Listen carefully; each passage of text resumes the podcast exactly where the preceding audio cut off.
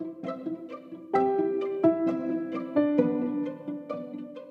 Dal, hi Thay. Aqui é o Ed. Eu tô passando para falar que eu tô gostando demais do podcast de vocês, do tema que vocês abordam, dou várias risadas com vocês, tudo. É... Vocês já comentaram em um podcast passado como que vocês surgiram uma na vida da outra, né? Agora eu queria saber é, como que o português surgiu na vida da Thay e como que o inglês surgiu na sua vida, é, Dal. Beijo, meninas. Valeu.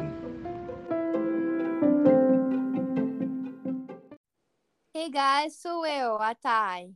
E sou eu, a Dal. Bem-vindos a mais um episódio de Inglês com Dal e Thay. Aqui nós vamos contar um pouco de como nós começamos a aprender inglês e de vez em quando vamos falar algumas dicas sobre vocabulário, gramática e tudo mais. Let's bora? Let's bora!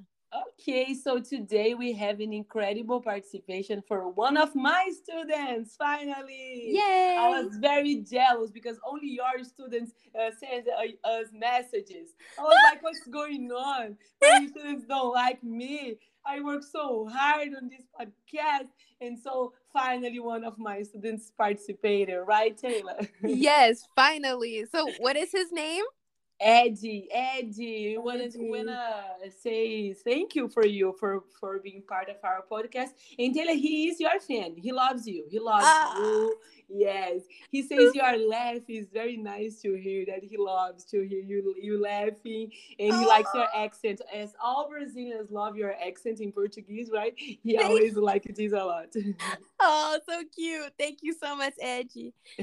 so cool very nice okay taylor so he asked us to talk a little bit about our story right i remember the first time we met uh, i asked you the, the same because i was very uh, I was very curious about how an American uh, random person wants to learn how to speak Portuguese and get so passionate about the language that decides to go to Brazil and also Yeah. uh, become a Portuguese uh, teacher, right? So tell them because I already know, right? But tell them why you have decided to study Portuguese. Yeah, so my story started when I was in the seventh grade. I had to do a project um, about my family tree for school. And yeah, so long story short, I found out that on my dad's side, I have a little bit of Portuguese um, ancestry in my blood. Um, and so I was, that kind of sparked a little bit of my interest in the concept of, you know, coming from Portuguese uh, blood and what that what that means.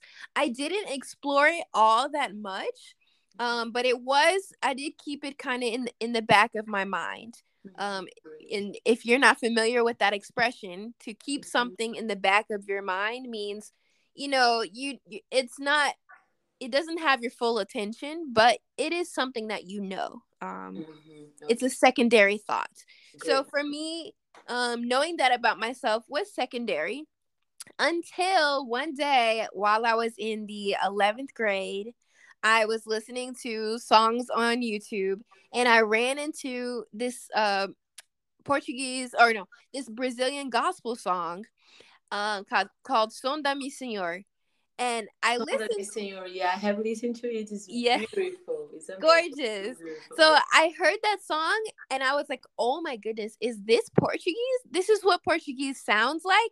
You know, that was maybe one of the very few times that I've actually heard the Portuguese language.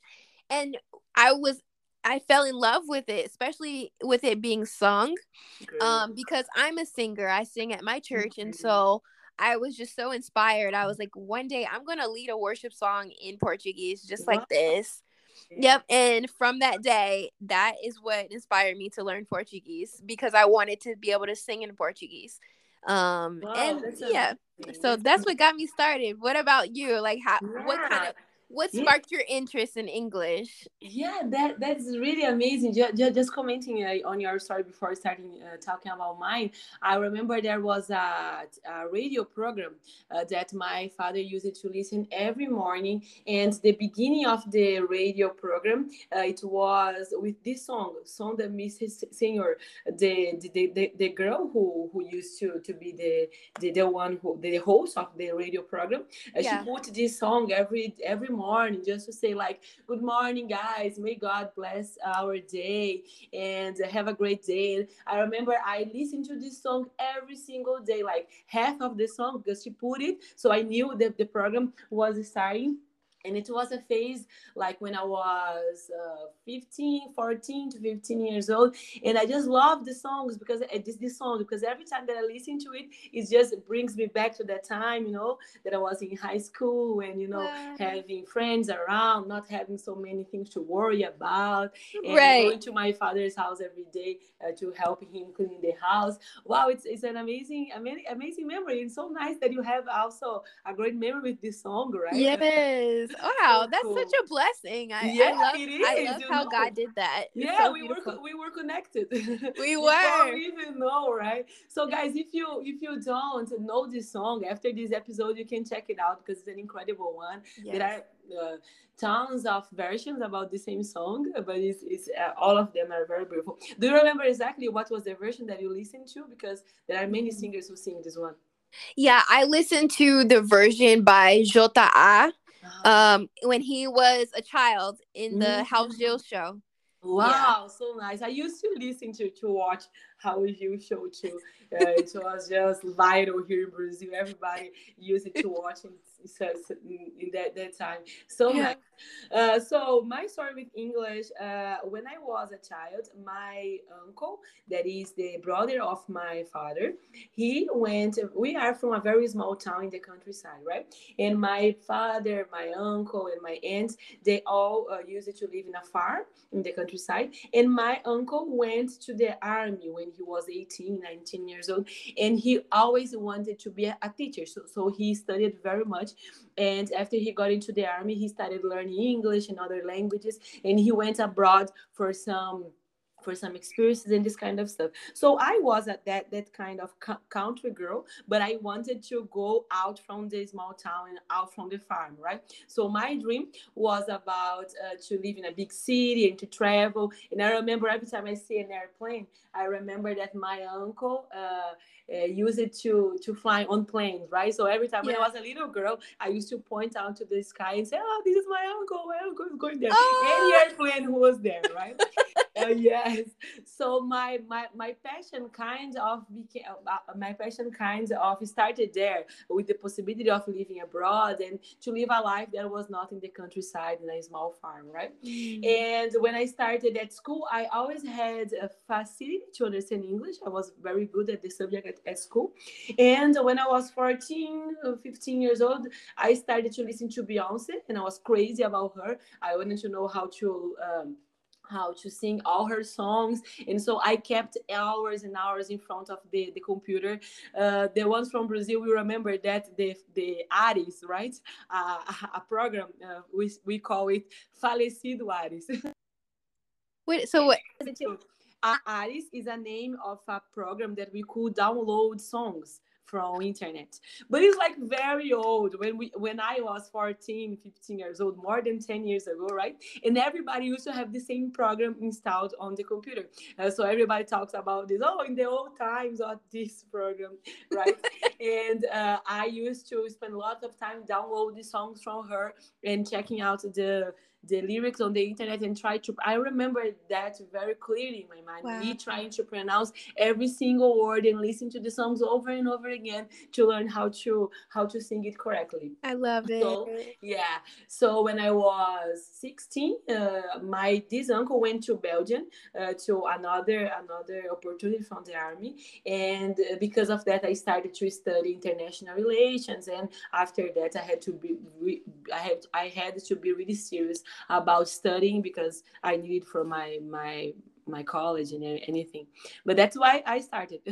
wow. So for you, it was a mixture of the cultural side through the Beyonce music and then mm-hmm. also the family connection, the fact exactly. that you had someone to kind of glean on exactly. in in regards to, you know, where, where where you saw yourself in the future. So Exactly. That is awesome. Exactly, it's amazing. I remember that I had my test from English English at school, and the name of the, te- the like in the, the top of the, the, the page, the, the, the, teacher would write uh, ver- verification of English, right? And I remember that I read verification, verification. until I learned how to pronounce it correctly. Oh my goodness. So I, I remember that I was verification, verification. Yeah, and yeah, after that I I, I have to.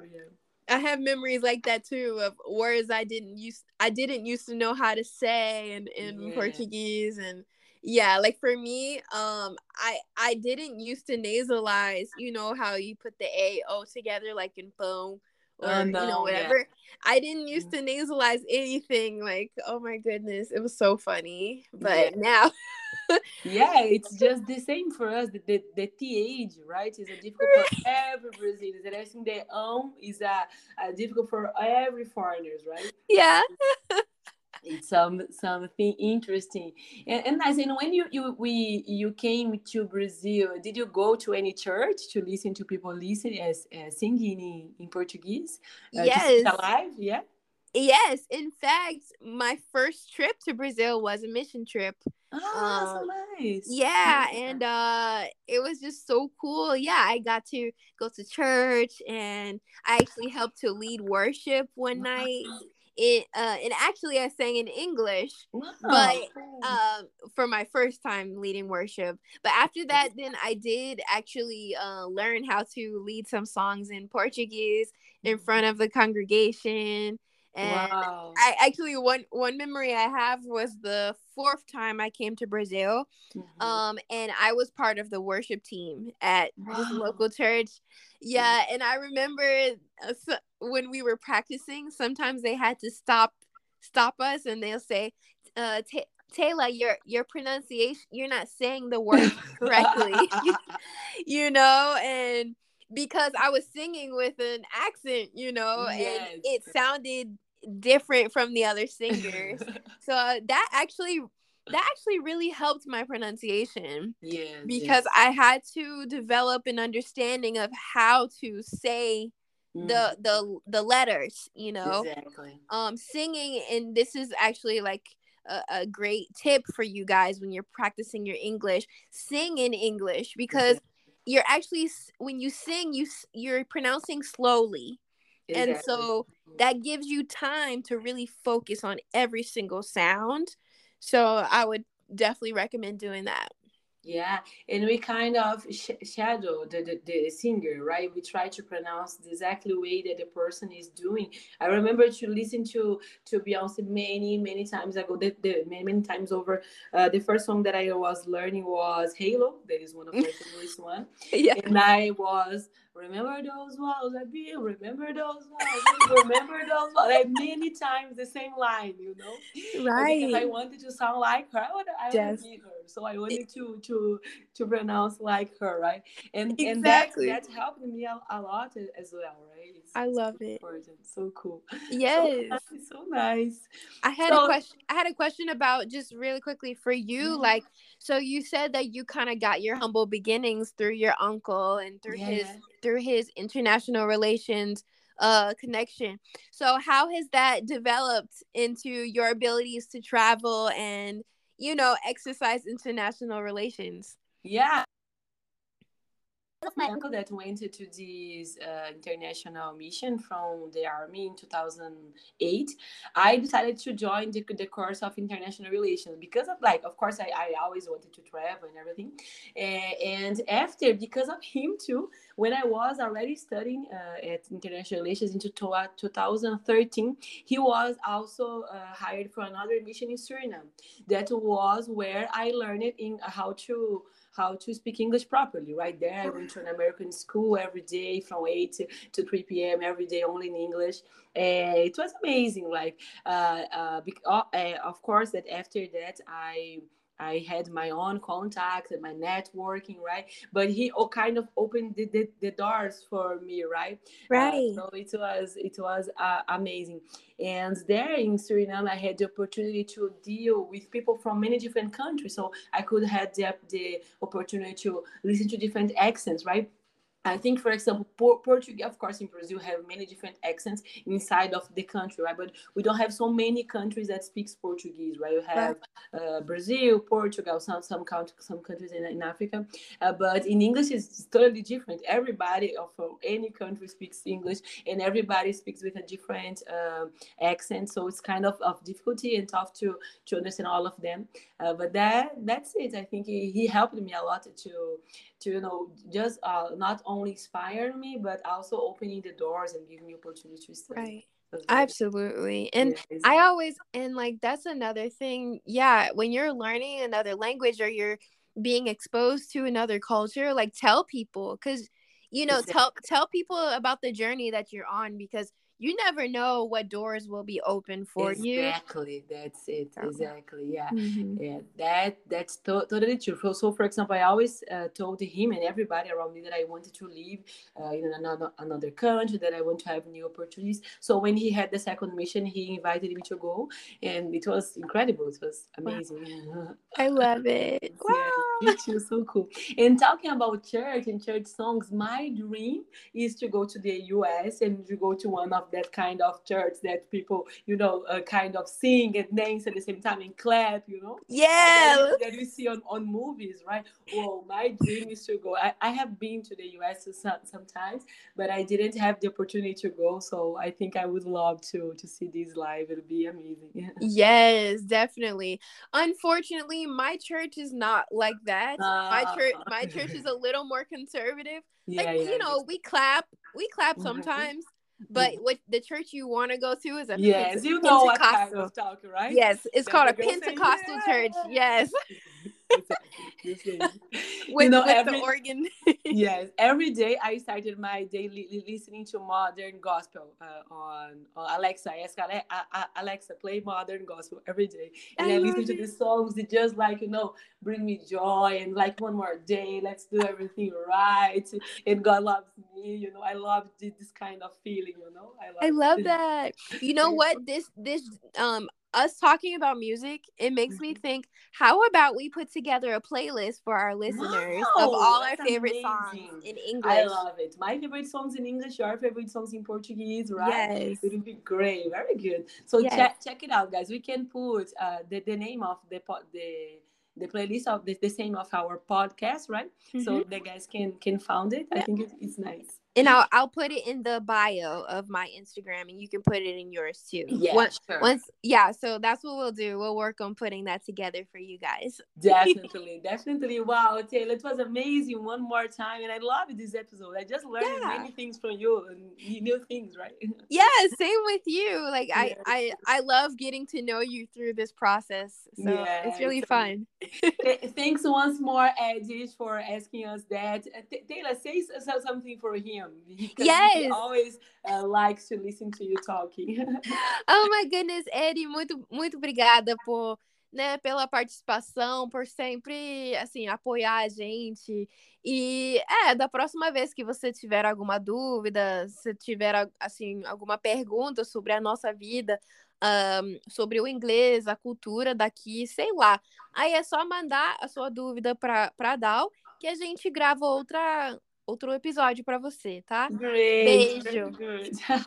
that's it, guys. So that's it. See you. Até mais. All right, thanks. Bye. Bye.